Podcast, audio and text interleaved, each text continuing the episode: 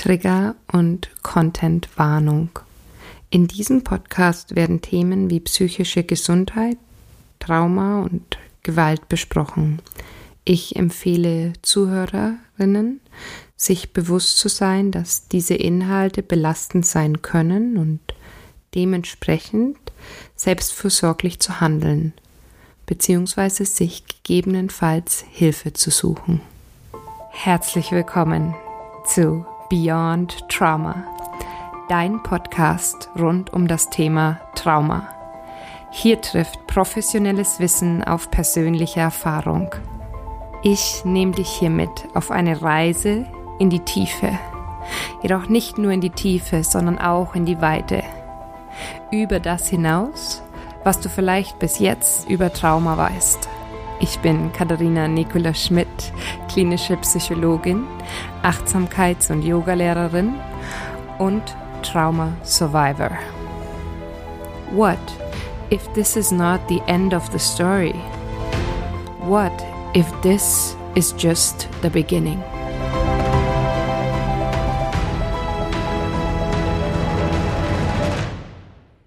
Schön, dass du wieder eingeschaltet hast zu dieser Episode von Beyond Trauma.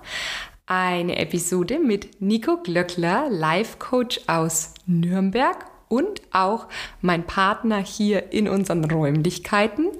Er ist Coach für Berufungscoachings und gleichzeitig auch für persönliche Weiterentwicklung. Und ich freue mich, dass er da ist, denn er ist natürlich nicht nur Coach, sondern er ist auch so ein richtiger Herzensmensch von mir. Ähm, ein Mensch, der mir auch auf meinem Traumaweg geholfen hat, mit Trauma umzugehen, aber vor allem es zu erkennen. Und ja, lieber Nico, du warst einer der ersten, die es auch erkannt hat und gesagt hat, hey Katharina, so wie du dich da verhältst und was du auch erlebt hast, das ist echt ein bisschen viel.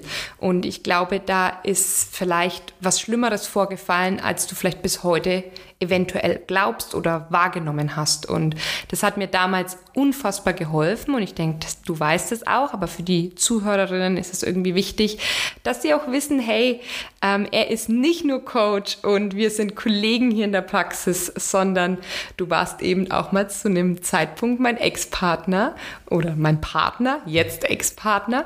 Und wir haben jetzt die Räumlichkeiten hier zusammen und ich freue mich einfach, dass du da bist.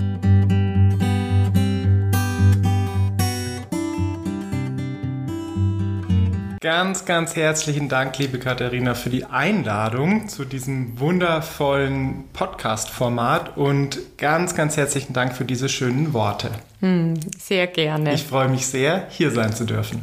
Voll schön. Ich freue mich auch. Gut. Ich würde voll gerne starten heute den Podcast und zwar irgendwie, weil es ja so auch tatsächlich unsere Räumlichkeiten, in denen wir gerade sind, so spiegelt. Und zwar haben wir einen Raum, da wird Psychotherapie gemacht und dann haben wir einen Raum, da wird Coaching gemacht. Und ich weiß es mittlerweile, aber ich würde es irgendwie gern meine Zuhörerinnen auf einen Stand bringen. Was ist für dich der Unterschied zwischen Coaching und Psychotherapie oder Therapie? Ähm, weil ich finde, da gibt es einen Unterschied und gleichzeitig glaube ich aber auch, dass eventuell bei dir manchmal auch Trauma tatsächlich Patienten oder Klienten anklopfen, weil die vielleicht auch gar nicht den Unterschied wissen.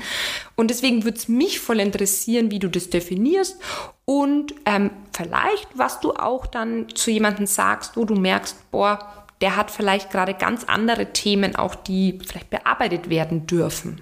Genau. Ein, ein wunderbares Thema, was natürlich auch riesig ist. Ich glaube, damit könnten wir einen ganz eigenen Podcast nur mit diesem spannenden Thema füllen. Wo ist da der Unterschied? Wo ist die Trennlinie? In meinen Augen ist es sicherlich auch einfach ein großes Spektrum, ein, ein Kontinuum mit auch einer klaren Linie, aber mal befinden wir uns eben so ein bisschen mehr in der Coaching-Welt, mal ein bisschen mehr in der therapeutischen Sphäre die sich aber auf jeden Fall natürlich berührt. Ähm, du hast genau richtig gesagt, also eins vorneweg, ganz klar für mich als Coach, wenn jemand ähm, zu mir in die Coachingräume kommt, wo es offensichtlich ein wirkliches Trauma passiert ist oder der ein, ein Trauma gerade verarbeitet, so gesprochen, ähm, dann ist das sicherlich nichts für mich als Coach. Ich darf es schlicht und einfach auch gar nicht und kann es auch nicht. Das, äh, da ist ein Coach nicht entsprechend ausgebildet, da braucht es einen Traumatherapeuten, eine Traumatherapeutin. Ähm, Trotzdem natürlich, egal wer zu mir in die Coachingräume kommt, in den allermeisten Fällen ist es natürlich trotzdem jemand, der ähm, gerade vielleicht etwas ein, ein erschütterndes Erlebnis erlebt hat, der vielleicht ähm, äh, ja, eine Belastung erfährt, eine Krise etc. Und ähm, was ich mache natürlich im Kennenlerngespräch, egal wie, ich höre mir das Thema an, ich gebe demjenigen Raum, wir finden gemeinsam heraus, wo er denn gerade steht, er oder sie. Und ähm, ja, für die Hörer vielleicht, Hörer und Hörerinnen, der Unterschied ist so ein Stück weit der, ähm, die, ähm, fürs, damit meine Coaching-Intervention, der Coaching-Prozess wirklich Früchte trägt und seine Stärken entfalten kann, braucht es so dieses proaktive Element. Mhm. Also es ist ja, Verarbeitung von erschütternden Erlebnissen und, und Verletzungen und Verlusten ist ein ganz komplexer Vorgang natürlich, ähm, aber es geht, geht ja schon erstmal durch eine Verarbeitung in Richtung, sage ich mal, eines Tiefpunktes irgendwann auch. Und dann geht es, sage ich mal, ne, wieder bergauf, könnte man so schön sagen, wo dann meistens auch dieses proaktive Element wieder stärker wird. Also damit meine ich, der Betroffene hat schon mehr so diesen Gestaltungswillen, mm. so dieses, hm. ich möchte hier wieder mein Leben in die Hand nehmen, ich möchte, ja, vielleicht sogar einen Sinn daraus ziehen, ähm, ich möchte, ähm, ja, meine Zukunft aktiv gestalten. Und wenn äh, jemand in dieser Phase ist, dann ist er im Coaching genau richtig. Da greifen Coaching-Interventionen, ähm, da ist Coaching sehr stark aufgestellt. Wenn es so in der Phase oder in den Phasen davor ist, die ja auch total menschlich sind, ähm, die es auch braucht zur Verarbeitung, ähm, aber in denen dieses proaktive Element noch nicht vorhanden ist, wo vielleicht auch noch keine Akzeptanz vorhanden ist. Ja, voll das gute Stichwort. Da ich würde nicht sagen, dass da per se Coaching überhaupt nicht helfen kann, ähm, aber da sehe ich die Therapie doch deutlich besser aufgestellt. Ja, nice. Finde ich gerade voll schön, wie du den Unterschied klar machst, auch mit diesem Proaktiv. Das hat mir jetzt irgendwie gerade auch nochmal voll gefallen, das auch nochmal zu, zu verdeutlichen, auch, dass ja auch so dieser Wille da von, okay, ich, ich bin bereit für einen Veränderungsprozess. Es ist vielleicht ich habe vielleicht noch nicht die ganzen Ideen, wie das ausschauen könnte oder vielleicht fehlen sie mir auch komplett, aber ich weiß, dass ich eine Wahl habe, zum Beispiel jetzt auch zu einem Coach zu gehen. Und das, das ist ja schon ein feiner feiner, aber großer Unterschied zu, zu jemandem, der gerade schon fast gefangen ist in den Symptomen, die der Körper, die die Seele dem Menschen vielleicht auch gibt, beziehungsweise auch dieses Nicht-Akzeptieren von, wie man sich gerade fühlt, dieses auch im Widerstand sein mit dem, was ist, was ich ja in der Therapie sehr viel häufiger sehe. Und das, das fand ich jetzt irgendwie gerade schön, dass du schon ansetzt, auch an diesem, da ist dieses Tal der Tränen, sagst du ja auch manchmal, ne? dieser Tiefpunkt sozusagen.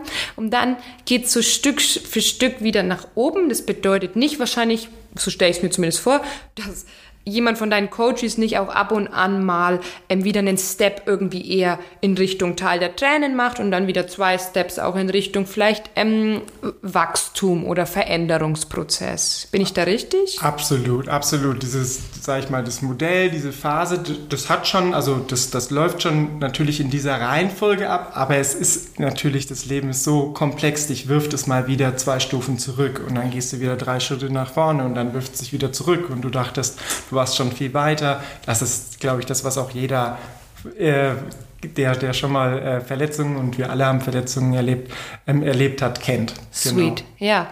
Ja, danke. Also danke für diese Erklärung zwischen, was ist, wo ist Coaching angesiedelt, wo ist ähm, Therapie angesiedelt. Mhm. Ähm, was ich total cool fand, war, dass du gerade auch gesagt hast, wenn zu dir jemand kommt, wo du siehst und wo du dich, glaube ich, auch selber oder ich weiß es schon damit beschäftigt hast, ähm, was vielleicht zur Traumasymptomatik dazugehört und du merkst, wow, ähm, das ist hier gerade vielleicht auch ein zu viel für ein Coaching, aber total richtig für eine Traumatherapie, dass du da auch so ganz deutlich sagst, da ist auch einfach Schluss für Coaches, mhm. weil es ja da auch häufig sehen wir immer wieder auch diese Verschwingungen gibt und da finde ich es jetzt irgendwie cool, dass du da auch einfach nochmal so ganz deutlich gerade geworden bist und wie du schon gesagt hast, man könne da einen komplett eigenen Podcast wahrscheinlich mhm. damit füllen. Absolut, absolut. Ein weiteres Kriterium, woran man so den Unterschied auf jeden Fall feststellen kann, ist, wie stark die eigenen persönlichen Sicherheitsressourcen gerade sind. Also der, der Zugang zu einer ja, inneren, aber sicherlich auch irgendwie äußeren Sicherheit. Wenn diese, dieses Gefühl von, ich bin, ich bin sicher grundsätzlich, ich bin hier gerade nicht bedroht in meiner aktuellen Lebenssituation. Wenn dieses Gefühl zu wenig da ist, dann auch dann ist man im Coaching nicht richtig aufgehoben. Da kann eine Therapie deutlich, also deutlich mehr leisten. Mhm. Ähm, und eben, das ist auf der anderen Seite eben auch ein Kriterium dafür, dass ein Coaching wirklich gelingen kann, dass du diese Ne, ist trotzdem natürlich etwas, woran man im Coaching auch noch weiter arbeiten kann, weil es eine wundervolle Ressource ist. Aber wenn sie im Kern nicht vorhanden ist, auch dann würde ein Coaching aus meiner Sicht nicht, nicht ausreichen und wäre nicht die richtige Interventions- und Begleitungsform. Cool. Vielen Dank. Voll schön und irgendwie voll klar ausgedrückt. Nice. Ich stelle ja immer meinen ähm, Interviewgästen die Frage, und die ist ja irgendwie sehr persönlich und auch sehr direkt, und ich habe die ganz bewusst gewählt und ich möchte sie auch dir stellen, weil wir ja hier bei Beyond Trauma sind. Ähm, hast du, Nico, in deinem Leben Trauma erlebt?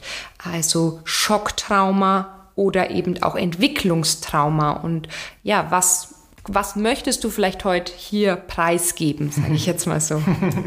Also äh, zunächst mal Danke für diese Frage. Ich finde es so wertvoll, ähm, darüber auch zu sprechen. Ich finde, wir brauchen da ganz viel Aufklärung, Bildung. Das sollte ein Thema sein, worüber man gut reden darf auch.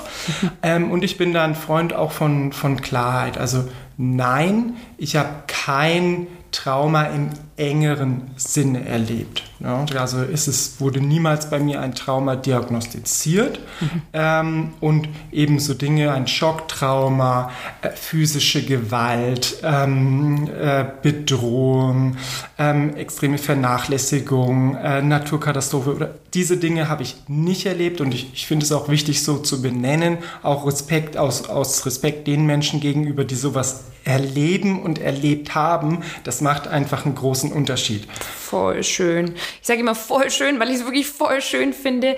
Ähm, und das weißt du natürlich auch, aber auch so für die Te äh, Teilnehmerinnen, die Zuhörerinnen.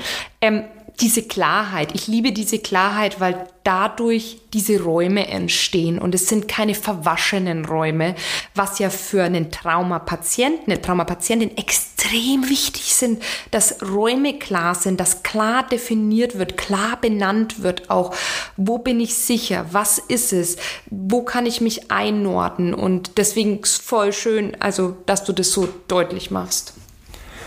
Und ähm, ja, und gleichzeitig, also auch durch, durch dich sozusagen werde ich ja auch ähm, immer wieder, bilde ich mich in diesem äh, Themengebiet weiter und kriege ja auch immer wieder neue, neue Infos und ich ähm, merke ja auch, dass sich auch unter Therapeuten, Therapeutinnen in diesem Bereich, also auch in der Forschung ja ganz viel tut gerade. Voll. Deswegen im erweiterten Sinne, also wenn man in Richtung komplexe Traumata, Entwicklungstraumata blickt, das sage ich mal, halte ich es schon für möglich, auch wenn ich, ich habe mich vorgestern erst wieder mit meiner, mit meiner Mutter sehr, sehr schön und ausführlich unterhalten. Ja, wie waren das, ne, so in den ersten Lebensjahren und so. Da halte ich das schon für, für möglich, ähm, dass da sowas wie ein Entwicklungstrauma stattgefunden hat, dass da gewisse Bedürfnisse eben ja nicht, nicht idealerweise ähm, genährt wurden.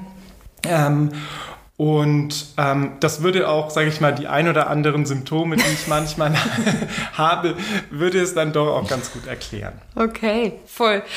Voll, aber auch da ja, diese Offenheit, die du hast, auch jetzt, wir kriegen ja, ich habe es ja im Podcast, ich glaube vor zwei Episoden oder drei Episoden gesagt, dass wir 2024 jetzt ja auch im ICD-10 diese, sag ich mal, neue, Gott sei Dank, Diagnose bekommen, komplexes, äh, komplexes PTBS und die ja genau das, diese Entwicklungstraumata auch in der frühen Kindheit, wo wir uns teilweise ja auch gar nicht mehr dran erinnern können, aber wir gewisse Symptome, sag ich mal, spiegeln, spüren, ähm, ja, haben und das Nervensystem eventuell auch nicht in einem grünen Bereich unterwegs ist in bestimmten Situationen, dass wir das tatsächlich diagnostizieren dürfen, können. Ähm, und das macht es natürlich schon dann auch leichter, auch genau, was du jetzt beschreibst, da nochmal vielleicht genauer auch hinzuschauen, ja. Aber so im klassischen Sinne jetzt würdest du sagen, nee, habe ich nicht erlebt. Ja, ganz genau. Ja, okay. Hm. Lass uns mal noch so ein Stück weitergehen. Und zwar bist du ja Experte einfach in der Arbeit mit, also mit Coaches oder im Coaching-Bereich. Und das ist ja jetzt nicht so, dass wir als Menschen, wenn wir trotzdem mit Trauma konfrontiert, Trauma, habe ich ja schon gesagt, ist im Griechischen Wunde, nur wir haben ja mehrere Mechanismen oder vielleicht auch Reaktionsmuster, wie wir mit Trauma umgehen können. Und nur eine Variante ist ja sozusagen die PTSD oder äh, PTBS, also posttraumatische Belastungsstörung. Das ist ja ein Reaktionsmuster, wie man auf so ein zu viel und zu schnell reagieren kann. Mhm. Jetzt gibt's aber noch drei andere neben denen und ich finde es spannend, weil du eben gesagt hast, dass du das auch schon in Coachings ansprichst, ähm, wenn Leute zu dir kommen. Kannst du mir das irgendwie mal näher bringen oder uns näher bringen? Das ist ja vielleicht besser, uns näher bringen. Sehr gerne, ich werde es versuchen. Also zunächst mal, es geht da um, also die Forschung unterscheidet zwischen vier verschiedenen typischen Reaktionsmustern auf Traumata. Mhm. Und das Spannende ist eben, ich bin ja nun wirklich kein Experte für Trauma, ähm, aber auch für die persönliche Entwicklung. Wir alle erleben immer wieder Erschütterungen. Ähm, auch dafür lassen sich, sage ich mal, lassen sich diese ähm, Reaktionsmuster anwenden und auch die Wirkmechanismen oder sage ich mal die Umstände, die das eine Muster oder das andere Muster begünstigen, lassen sich sehr wohl auch auf ein Leben jenseits, sage ich mal, von Trauma übertragen. Sweet. Voll schön, weil das ist ja dann etwas, was man tatsächlich auch anwenden kann oder sich zumindest mitnehmen kann mhm. jetzt aus dem, was du erklärst, was wir alle, also wir können da alle einen Nutzen draus ziehen, weil wir alle in Situationen kommen, die eventuell mal uns für einen Moment auch unsere Kapazität übersteigen.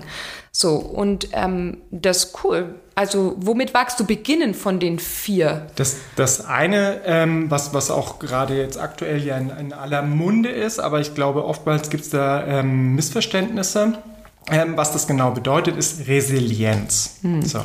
Resilienz ist für mich das, die beste Metapher für Resilienz ist das Gummiband. Ja, du hast ein Gummiband, das hat eine gewisse Länge. Ähm, nimm das Gummiband zwischen deine beiden Hände, zieh daran. Äh, das ist quasi das belastende, stressende Ereignis gerade für das Gummiband. Du ziehst es auseinander. Ja, also es wird, es dehnt sich. Und in dem Moment, wo du loslässt, geht es in einer sehr kurzen Zeit wieder exakt auf die Ursprungslänge zurück. Das ist eine Metapher für Resilienz. Also mhm. sprich, wenn du ein ja, belastendes Ereignis ähm, hast, ein stressendes Ereignis hast, ähm, dann beeinflusst es dich kurzzeitig, aber auch nur relativ gering. Also deine psychische Funktionsfähigkeit wird nicht komplett ausgehebelt sozusagen, aber beeinträchtigt. Also du fühlst dich vielleicht gestresst, also ähm, in der einen oder anderen Form. Und sobald dieses stressende Ereignis ähm, vielleicht überwunden ist oder einfach nicht mehr Teil deiner Lebenssituation ist, gehst du wieder zurück auf den Ursprungszustand. Mhm. Also du bist nicht gewachsen, mhm. ja, deine psychische ähm, äh, Funktionsfähigkeit ist nicht gestärkt worden, ist aber auch nicht nachweislich geschwächt worden. Du bist einfach wieder Ausgangsniveau. Mhm. Das nennen wir, nennen wir Resilienz. Darf ich da eine Sache mal kurz nachfragen oder was mir jetzt gerade gekommen ist? Und zwar könnte ich mir vorstellen, bei mir ein Symptom wäre, wenn ich sozusagen in einer Situation bin, wo ich gerade einfach dieses Gummiband sich so zieht. Ich zum Beispiel, ich weine in so, ähm, in so Phasen, wenn das mhm. Gummiband sehr gezogen ist, weine ich einfach mehr.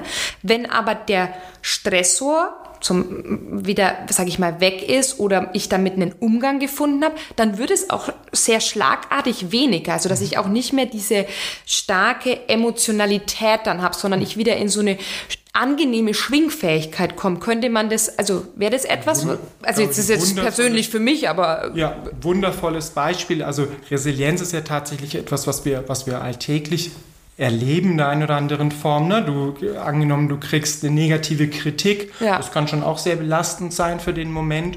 Ähm, aber wenn du gelernt hast, mit so etwas umzugehen und vielleicht so dein, dein Selbstbewusstsein so auf einem gewissen Basislevel ist, dann wird es dich nicht lange aus der Bahn werfen, sondern ja. vielleicht ist es nach zwei Stunden wieder vergessen oder am nächsten ja. Tag. Das und das ist sozusagen das erste Reaktionsmuster, ja. wie wir auf Herausforderungen oder auch vielleicht auf etwas, was uns mehr erschüttert, auch reagieren können, mhm. ist mit oder Resilienz, also diesem Gummiband. Finde es voll schöne Bild. Mhm. Okay. Das zweite äh, Reaktionsmuster nennt sich Erholung. Ja, bei Erholung ist es ein großer Unterschied zur Resilienz der, dass es wirklich eine starke Erschütterung stattfindet. Mhm. Ja, also hier sind wir in dem Bereich, da passiert etwas, ein belastendes Ereignis und das erschüttert dich wirklich stark. Das Tal der Tränen, was du vorhin so genannt hast, mhm. wir, wir erleben wirklich einen Tiefpunkt. Das kann tiefe Trauer sein, das kann starke Scham sein, das kann unterschiedlich sein. Wir werden wirklich erschüttert. Mhm. Oft geht damit auch einher, dass so vielleicht unser Beliefsystem, also das, was wir über uns bisher geglaubt haben, was wir über die Welt geglaubt haben, das trägt nicht mehr. Das, das, wir haben etwas erlebt, was diesen, diesen alten Glauben, unsere bisherige Vorstellung sprengt. Ja? Boah, da ist mir jetzt gerade voll was Gutes gekommen, während du das gesagt hast. Das wäre doch das wäre doch jetzt total das, das habe ich in der zweiten Episode gesagt, wo ich sozusagen meine Oma verloren habe. Da wurde ich ja mega gut gehalten von meinen Eltern. Also ich hatte super das Sicherheits, aber ich war trotzdem im Tal der Tränen, mhm. weil ich immer geglaubt hat, natürlich mit neun oder wie alt ich da eben war oder acht, dass meine Oma irgendwas in mir hat immer geglaubt, die wird immer da sein. Aber dieses, das Glaubenssystem, also das Belief System wurde ja total zerbrochen, weil sie war dann auf einmal ja nicht mehr physisch anwesend. So. Und da kam jetzt gerade, das war ja, glaube ich, eher durch Erholung und nicht durch, also mein System hat über, über, Überho Überholung, sage ich. Erholung reagiert. Mit Erholung reagiert jetzt nicht mit Resilienz. Dafür ist es zu tief gegangen. Hier würde ich auch nicht von, Resi so wie du es beschreibst, nicht von Resilienz äh, sprechen, weil es hat dich wirklich im Kern schon erschüttert. Ja. Also, du wurdest gut gehalten, keine Frage. Ähm, und, und gleichzeitig hast du dich wirklich, wirklich mitgenommen und war wahrscheinlich auch nicht über Nacht wieder gut, nee. so, sondern das war wahrscheinlich dann schon ich weiß nicht, wochenlanger, monatelanger Prozess. Ja, ich glaube, wochenlang schon so in der Schule habe ich mir gedacht, oh, die Oma ist jetzt nimmer zu Hause oder ähm, ne, die macht ja. jetzt mir Kartoffelsuppe. So. ja, das ist schon mir, also hat schon eine Weile gedauert mhm. halt. Nur es hat sich da draus ja kein Trauma, also keine mhm. Traumefolgerstörung entwickelt, mhm. weil ich schon das Gefühl hatte, meine Eltern waren echt, also meine Bezugspersonen waren echt gut für mich da. Also es war irgendwie, ich konnte mich erholen ja. da, davon. Das finde ich spannend jetzt. Da sind wir schon bei den den Wirkfaktoren, ah, zu denen wir später, okay. glaube ich, noch ja, kommen ja. werden, ne? was da offenbar, ne? diese soziale Unterstützung, die du äh, genossen hast, die dazu beigetragen hat, dass du auf jeden Fall Erholung, vielleicht sogar mehr entstanden ist. Ähm, bei der Erholung, was die Erholung eben kennzeichnet, ist, ähm, also dieses Reaktionsmuster, es ist wirklich eine starke Erschütterung. Ja, es ist nicht nur ein sanftes Dehnen des Gummibands, sondern es ist wirklich eine starke Erschütterung. Du erlangst schon an, gelangst schon an so einen Tiefpunkt und über einen etwas längeren Zeitraum erholst du dich wieder. Das heißt, deine psychische Funktionsfähigkeit, dein Wohlbefinden gelangt wieder etwa auf das gleiche Level wieder vor. Nicht niedriger, nicht höher, sondern einfach Erholung. Mhm. Ja, also ähm, ähnlicher, ne, wenn wir den Begriff im, im Sport, ähm, ja. da verwenden wir ihn ja sicherlich sehr oft. Ne? So, okay, wir, wir trainieren uns und dann nach zwei, drei Tagen haben wir uns wiederholt, sind ungefähr auf dem gleichen Level wieder oder nach einer Erkältung oder so etwas. Macht voll Sinn. Ja. Und die dritte Form ist natürlich, ähm, dass das, äh, wo du ja, glaube ich, schon viel drüber gesprochen hast, posttraumatische Belastungsstörung. Mhm. Ist erstmal analog zur Erholung, dass ein stark, eine starke Erschütterung stattfindet, ein Ereignis, was dich stark verletzt, was deine bisherigen Coping-Strategien sprengt und überschreitet, deine vorhandenen Ressourcen reichen nicht aus, um das äh, ja mal eben resilient zu bewältigen. Es ja. sind in der Regel dann ja auch größere, stärkere Ereignisse. Und ähm, was bei der posttraumatischen Belastungsstörung. Der Unterschied ist im Gegensatz zur Erholung eben, dass du dich eben nicht wieder erholst, ja. sondern dass sich das psychische ähm, Funktionsniveau, sage ich mal, auf einem deutlich niedrigeren Niveau einpendelt, als es vor dem belastenden Ereignis war. Ja. Auch das gehört zum, zur Wahrheit dazu, auch das gibt es natürlich. Ja. Ähm, Genau. Das ist dann da, das wäre sozusagen hier jetzt bei der Nummer drei, das ist dann der Moment, wo du dann zum Beispiel jetzt auch als Coach sagst, hey, Traumatherapie, mhm. jetzt wir voll gut, ähm, weil auch einfach das ja, psychische Funktionsniveau einfach sehr vermindert ist, beziehungsweise für viele, die berichten ja auch einfach, das Leben ist nicht mehr so, wie es davor war. Und ich kann mir auch nicht vorstellen, dass ich da jemals wieder hinkomme. Das sind ja häufig die Dinge, die ich höre. Mhm. Und das ist, finde ich, drückt es so schön aus, dass wir unter diesem Niveau, wo der Mensch zuvor war und auch so dieses Gefühl von, ich kann das, ich kann Dinge bewältigen, ich habe genug Strategien, ähm, da dann landet, sage ich mal so. Mhm. Okay, und dann hast du gesagt, es gibt vier. Also der, das letzte. Und dann gibt es natürlich noch das, das vierte, ähm, was ich unglaublich spannend finde, ein, ein, ähm, ein äh, Mechanismus, der so in den 90er Jahren das erste Mal so beforscht und erkannt und auch so benannt wurde, ist das sogenannte posttraumatische Wachstum.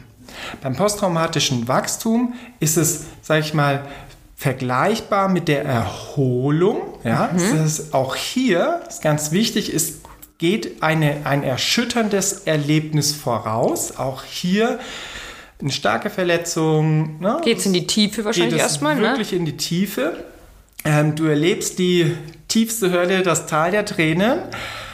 Aber unter manchen, ähm, unter manchen Voraussetzungen, bei manchen Menschen offenbar ist es durchaus auch möglich. Manchmal entwickelt sich ein sogenanntes posttraumatisches Wachstum. Das heißt, ähnlich wie bei der Erholung, es braucht eine gewisse Zeit, eine gewisse Verarbeitungszeit und, sage ich mal, optimale Wachstumsbedingungen, optimale Voraussetzungen und du entwickelst dich über die Erholung hinaus. Das heißt, du stellst zunächst, sage ich mal, das Ursprungsniveau wieder her, die Ursprungseigenständigkeit, psychisches ähm, äh, Schwingfähigkeit, Schwingfähigkeit und Funktion, ja. Ganz genau.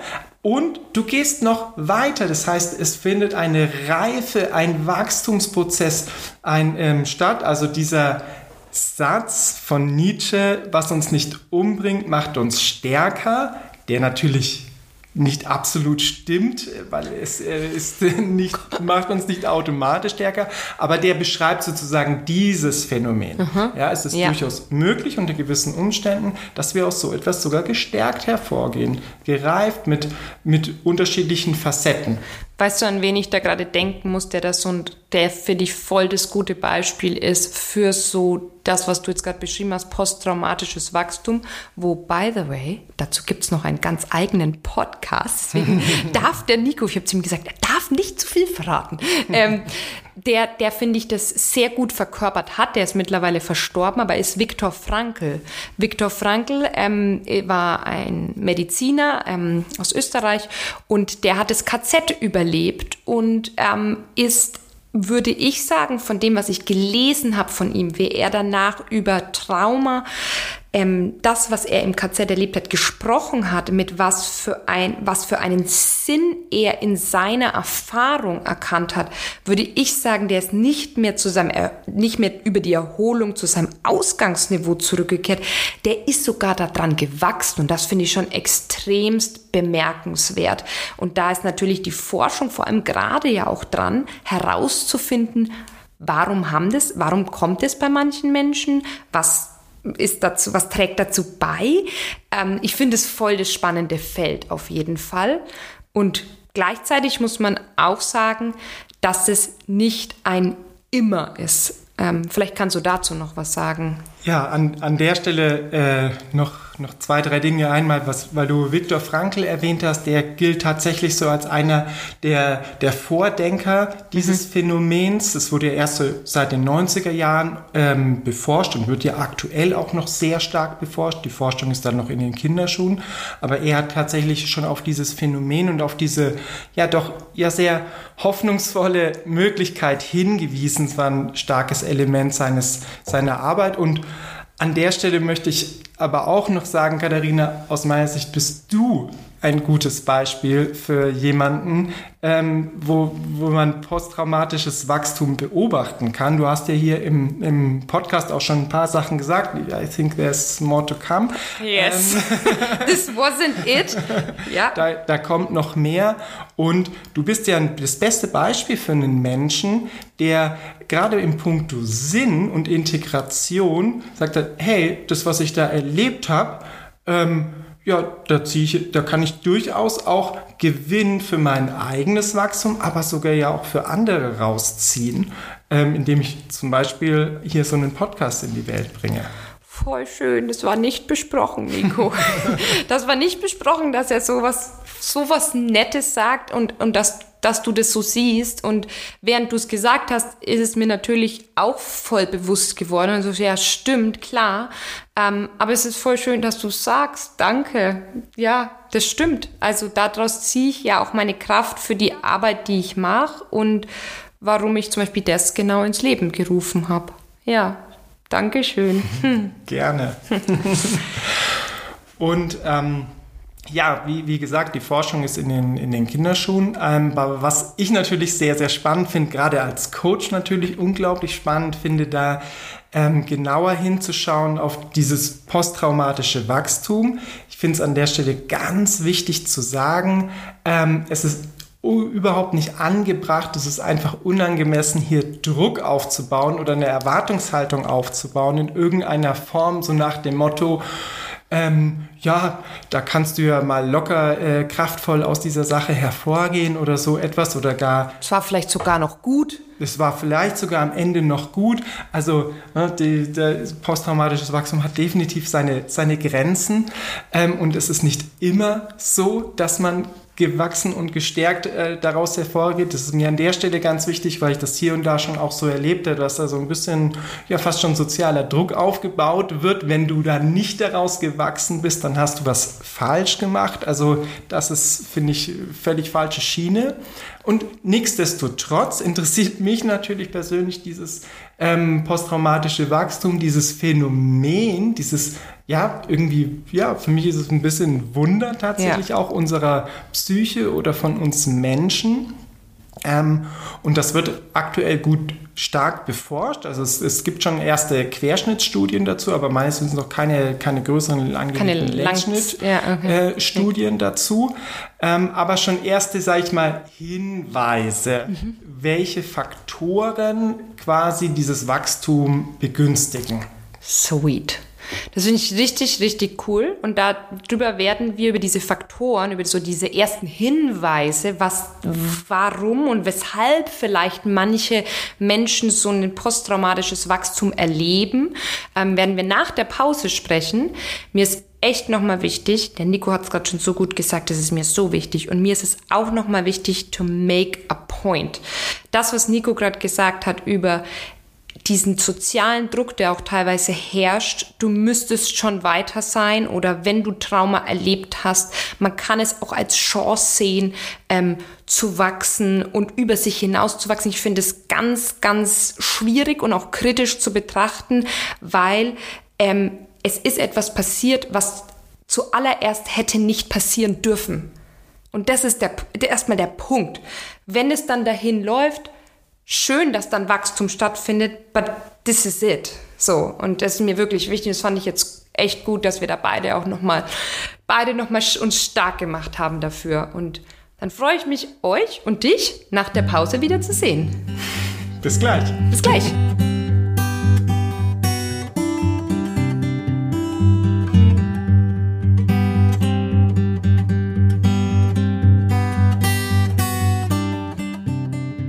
Schön, dass ihr wieder da seid, beziehungsweise noch da seid, jetzt aus der Pause. Und wir haben ja gesagt, wir gucken uns jetzt einfach mal an, wie so ein Wachstum vielleicht ähm, nach einem sehr herausfordernden Erlebnis oder auch etwas, was Trauma war oder Trauma ist, wie sowas vonstatten gehen könnte. Und ich habe gedacht, ich könnte jetzt einfach ja mal mein Beispiel nehmen, weil dass ich heute einen Podcast habe, ist für mich schon eine ganz schöne Nummer. Und jetzt geht der Podcast auch noch über Trauma, was ja wiederum das ist, was mich jahrelang herausgefordert hat. Ja? Und gleichzeitig dieser, woran ich vielleicht auch merke, dass ich gewachsen bin, ist dieses, ich kann heute leichter auch mit Freunden drüber sprechen und wirklich auch sagen, hey, das ist das, was ich erlebt habe.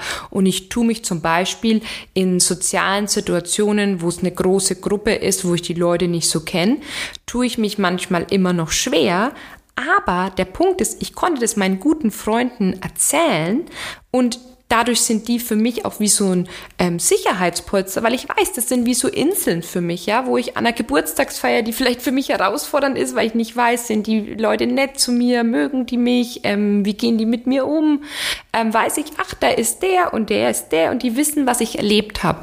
Und das erleichtert es mir halt total, dann da auch hinzugehen halt. Hm, das wären jetzt so Sachen, die mir irgendwie auffallen. Genauso, dass ich irgendwie einfach auch viel mehr Akzeptanz habe für ähm, Menschen, die mir begegnen, die gerade sehr, sehr stark herausgefordert sind. Für mich ist das weniger ein Tabuthema. Verstehst du, was ich meine? Macht, mhm. macht das Sinn? Also das würde ich jetzt mal so sagen. Das wären vielleicht so, so wo man Wachstum erkennen kann. Mhm. Und gleichzeitig hast du gerade so an dem ganz konkreten persönlichen Beispiel auch schon einige Merkmale aufgezeigt, die auch auf die sozusagen auch die Forschung gekommen ist bei, bei vielen Studien, ähm, die eben viele Menschen befragt oder untersucht hat, die so ähm, äh, dieses posttraumatische Wachstum erfahren haben. Und das ist zum einen eben verbesserte, engere soziale Beziehungen, mhm. so.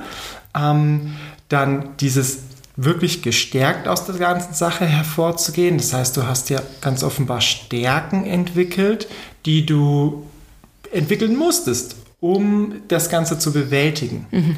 Und bist heute stärker, selbstbewusster, in vielen Sachen kompetenter, mhm. als du es davor warst.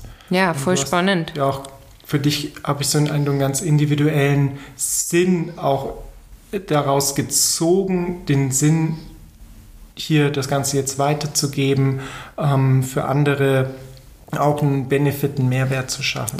Ja, voll spannend. Also ein Sinn ist für mich aus der, aus dem Trauma, das ich erlebt habe, also aus diesen zwei großen Traumata, die ich erlebt habe, schon daraus gewachsen, weiterzugeben, ja, und zu sagen, es ist so wichtig, dass wir uns darüber unterhalten, dass es eben ähm, nicht unter den Teppich gekehrt wird, dass es ähm, in Deutschland sich und überall auf der Welt, aber jetzt sind wir gerade in Deutschland halt, sich niemand dafür zumindest unter Druck der Gesellschaft dieses nicht sagen kann, was er erlebt hat oder dass sozusagen Trauma erlebt worden ist. Dieses auch Normalisieren von etwas, was extrem nicht okay war oder nicht normal nicht ist. Normal. Genau, aber normalisieren von dessen, dass Dinge passieren, die nicht normal, ja. nicht normal sind und nicht in Ordnung und verletzend und tiefgreifend sind sozusagen. Und das ist schon so meine Message und dass es eben, ja, teilweise auch beyond Trauma gehen kann. Also dieses, was kommt danach? Wie gehe ich damit um? Und ähm, ja, diese, was du jetzt auch gerade genannt hast, diese Anteile, woran man vielleicht so ein posttraumatisches Wachstum jetzt schon so ein bisschen erkennen kann, dass es stattgefunden hat, das ist ja die eine Sache.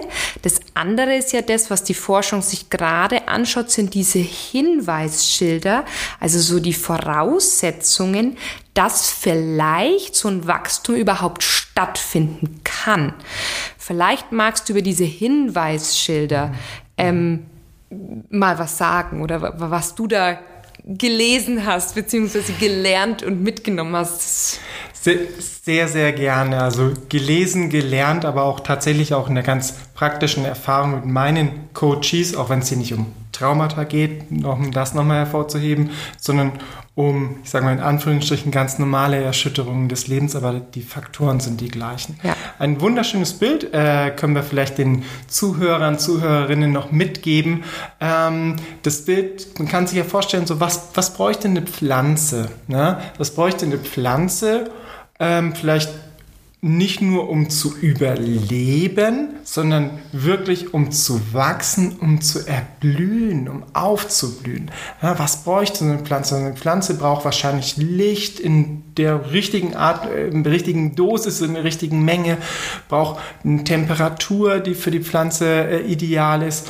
Es braucht sicherlich Mineralstoffe, es braucht Wasser als, als Lebensgrundlage. Ähm, und wahrscheinlich nicht zu starke störende Einflüsse, also nicht zu starker Wind, auch keine, äh, keine, ähm, keine Rehe, die das, die Pflanze annagt oder anfrisst und solche Dinge.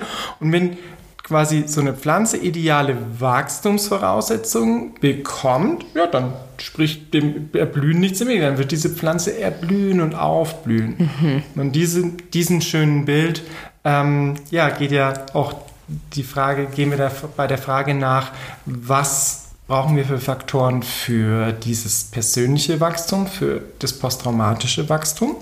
Das ist ein Forschungsfeld der positiven Psychologie, wie du schon gesagt hast, ist noch in den Kinderschuhen, wird gerade sehr, sehr stark beforscht. Ähm, aus einer Studie von 2016, die wir, glaube ich, in den Shownotes äh, noch verlinken werden. Ich packe euch die rein, genau. Ähm, kann man erste Hinweise daraus ziehen. Und da gibt es drei Faktoren, mit denen ich auch im Coaching regelmäßig arbeite und äh, ja, sehr, sehr positive Ergebnisse erziele. Also das eine, ein Faktor, den man festgestellt hat, den es braucht, ist die Anwesenheit von angenehmen Emotionen. Hm. Angenehme Emotionen, das kann Freude sein, das kann Interesse sein, Begeisterung, Liebe, Dankbarkeit, Verbundenheit, Neugierde. Neugierde und ne, Anwesenheit. Äh, das heißt nicht, die müssen 24-7 ähm, dominant vorhanden sein ähm, und, und alle unangenehmen Emotionen äh, dürfen nicht vorhanden sein. Das heißt sicherlich nicht, sondern es muss in einem ausreichenden Maße eben auch, sage ich mal, die Situation hergeben oder die Situation geschaffen werden, immer wieder vielleicht kleine Inseln geschaffen werden, in dem in diesem Verarbeitungsprozess eben dann durchaus schöne Elemente, angenehme Elemente entstehen, wo dann auch angenehme Emotionen ihren Raum bekommen. Das ist ein ganz wesentlicher Wirkfaktor. Macht voll, macht halt auch voll Sinn. Ne? So ein bisschen so wie für die Pflanze habe ich jetzt sogar gedacht, dass die so Wärme empfindet mhm. ähm, durch die Sonne, durch das Sonnenlicht. Das ist ja total wichtig halt. Also deswegen ist, tut aber wahrscheinlich so ein Wind und der Regen der, den braucht's ja auch, der, den kann man auch nicht wegzaubern. Der kommt so oder so, der kommt schon. So, aber dieses Zwischendrin, dass die Sonne kommt, das ist schon mhm. wichtig auch, ne, damit das, damit das zum Erblühen kommt. Das finde ich jetzt gerade auch voll schön, weil ich auch immer zu meinen ja, Klientinnen sage, hey, beides, es darf beides da sein, ja, das, die unangenehmen Emotionen, aber wir wollen auch schauen, dass wir mal wieder so Inseln schaffen, wie du es jetzt gesagt hast, mit angenehmen Emotionen. Mhm. Ganz, ganz wichtig. Und ein, ein zweiter ähm, Wirkfaktor ist ähm, der Sinn. Ja?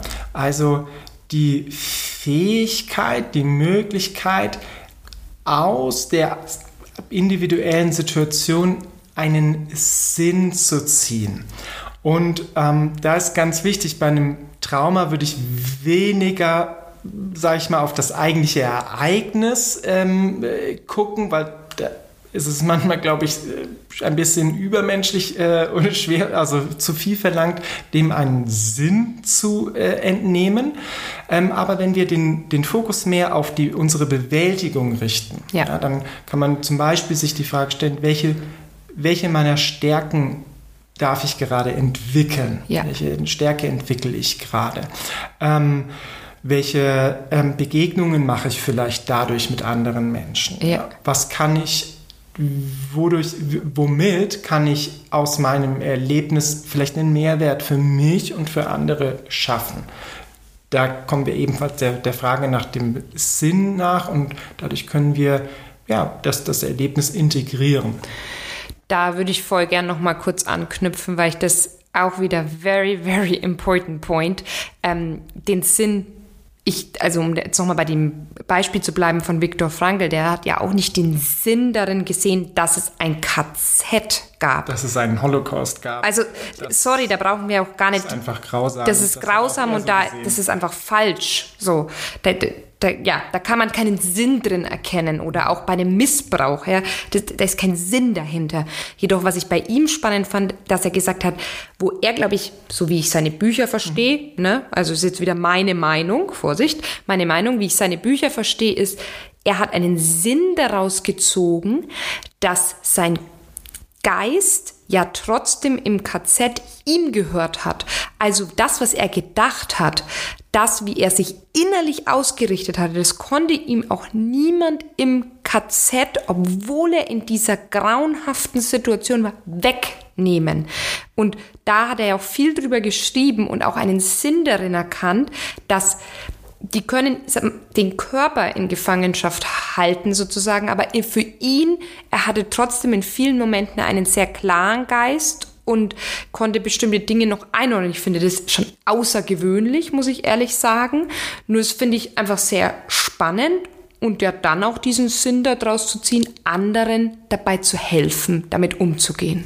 Ja, absolut. Wenn wir nur mal einen Moment beim Viktor Frankl bleiben, der ja einfach, was, was den Sinn angeht, äh, auch die Logotherapie, Logotherapie. Logotherapie ins Leben gerufen hat und ähm, was für ihn ganz konkreter Sinn darüber hinaus war, war ja ein Buch zu schreiben. Also er hat schon im KZ den Entschluss gefasst, also wenn ich das Ganze überlebe, ähm, dann deswegen, weil ich ein Buch über meine Erlebnisse schreiben werde ähm, und auch über meine Erkenntnisse, die ich während, mm. dem, ähm, während des KZs hier mache. Also er hat da schon einen Beschluss gefasst, ja, auch schon so eine, die Therapie weiterzuentwickeln. Mhm. Und ähm, er hat in, bei seinen Beobachtungen ja auch festgestellt, dass diejenigen, die KZ-Häftlinge, ähm, die so etwas wie einen, noch so einen Sinn hatten, also mhm. etwas, was sie danach erleben oder in die Welt bringen wollten, tatsächlich auch höhere Überlebenschancen hatten mhm. als diejenigen, die dann das, die, da wartet nichts mehr auf mich. So ja, ja, ja voll tief. Ne? Also ich finde es, ich finde es toll, dass, dass wir da hingegangen, also dass wir hingegangen sind.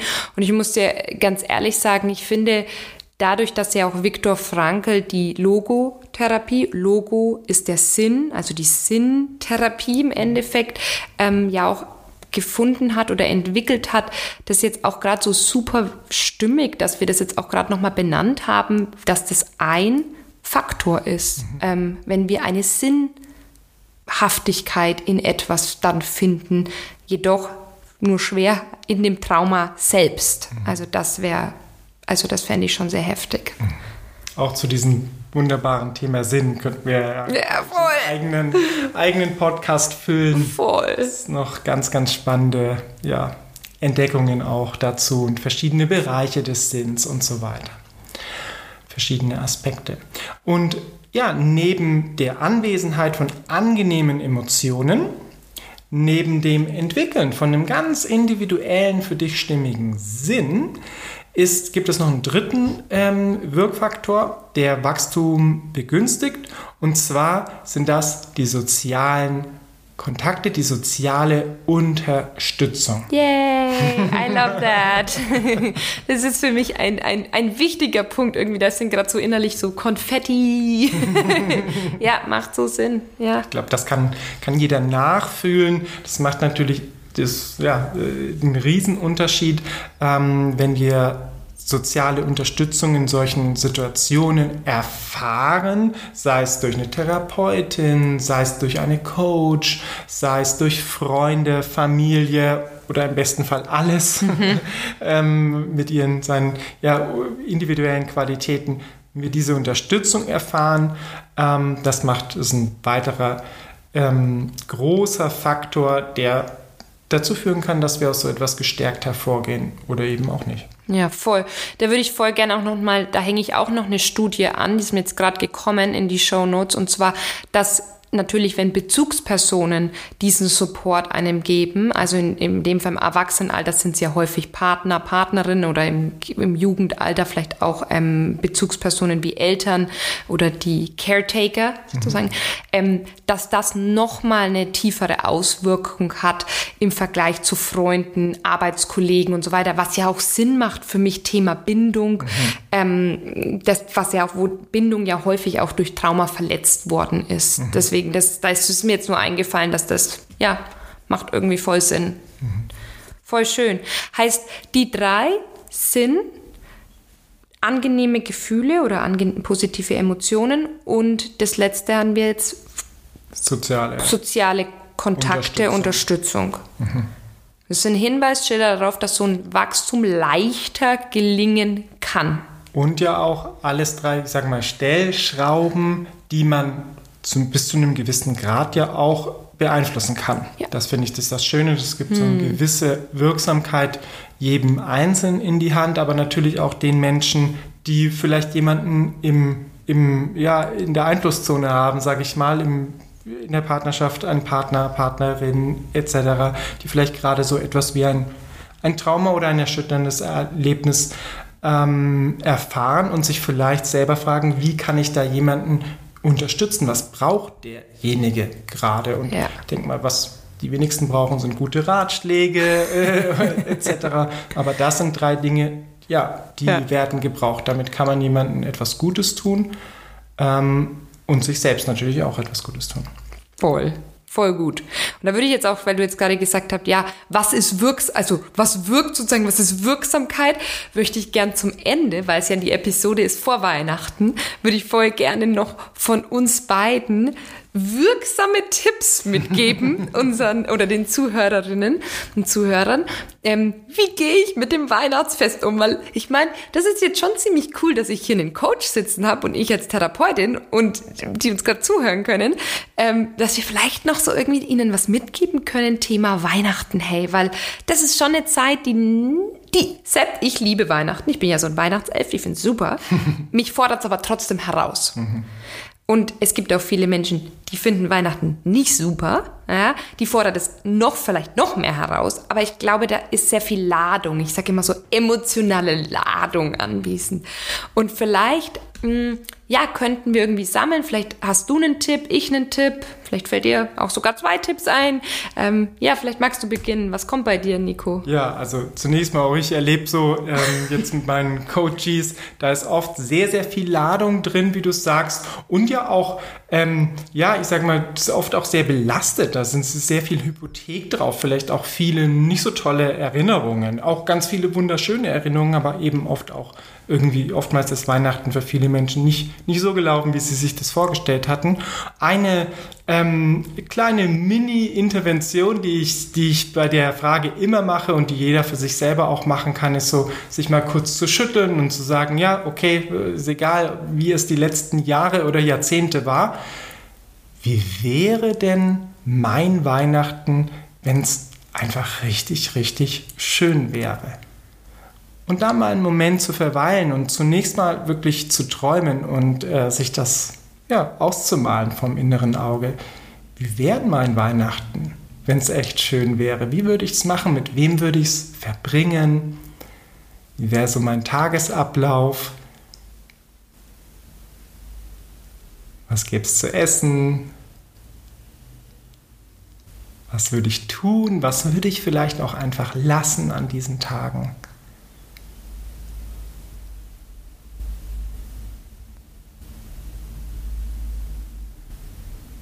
Welche Qualität, welcher Wert soll vielleicht für dieses Weihnachten so mein wichtigster Wert sein? So Dinge wie Liebe, Dankbarkeit, Freiheit, Verbundenheit. Was ist dir gerade wichtig in deinem Leben?